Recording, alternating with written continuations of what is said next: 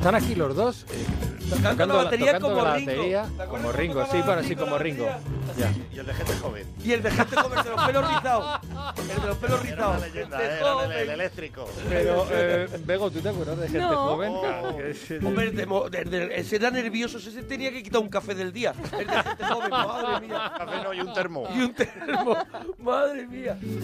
Bueno, Leo, eh, ¿qué me cuentas de- de cara al público? Tienes más anécdotas. seguro. Hombre, de cara al público, ya te digo que la casuística es grande, yo he visto de todo. A mí una cosa que me sorprende de la gente que está cara al público es, es la capacidad que tienen para, para controlarse a sí mismos, porque aquí en España, por ejemplo, las colas no se hacen a lo largo, se hacen a lo ancho. O sea, según es el ancho del mostrador, ahí te viene.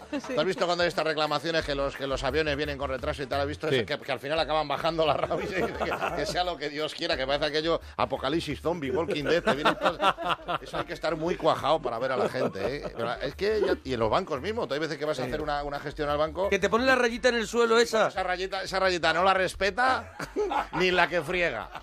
Ni el que friega, tampoco, que puede ser hombre o mujer. Pero ni los de la limpieza. Pasan el mocho Sí, por sí, todos sí, lados. Pues sí, sí. estás haciendo tu papel y se te han puesto dos a los lados, que parece una actuación de los panchos. Sí, sí, sí. Y tienes que enseñar el saldo. Mire, pues me voy a acabar bien. Hay cosas muy curiosas. Ya, anécdotas. Como el, el ese que le dijo al camarero, dice, camarero, este plátano está hablando. Y le dijo el camarero, pues dígale que se Ya, calle.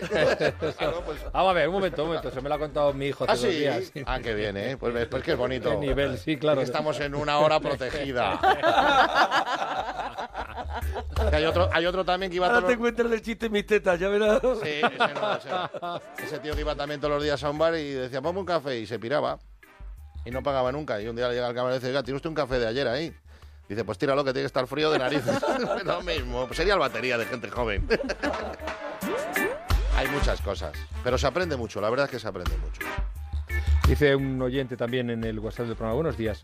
Ya sé que queréis que se ha hablado del WhatsApp, eh, pero estoy afónica y no se me oye. Muchas gracias por el detalle, en todo Muy caso. claro. Eh, pero hay de todo. Una vez me acuerdo que atendiendo a un matrimonio mayor y las estanterías son altas y los señores eran más bien normales, no muy altos, y lo que pedían estaba a la otra parte del departamento y le dije, por favor, eh, que me siguieran y llegar al sitio. El señor estaba conmigo, pero su mujer no. Y le digo al señor, hemos perdido a su mujer. Y me dice, no me caerá esa breva.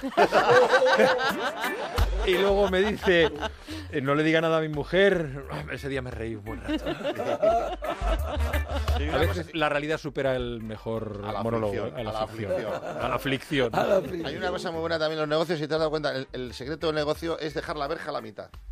Cuando la gente entra reptando, Sí. oye, que tengo que hacer Entra una cosita en un momento y tal, es- ese momento del, de- del baile del limbo, de pasar por debajo, es, es el cliente que compra lo primero que pilla. No es como otros que van a enredar toda la mañana y no compran nada. El de las camisas, probarse los Sí. trajes de flamenca, no, no. El que pilla verja a la mitad es el Ese entra, pum. metálico. Eso es, porque no se quiere tampoco quedar atrapado dentro. Ese es otro nivel.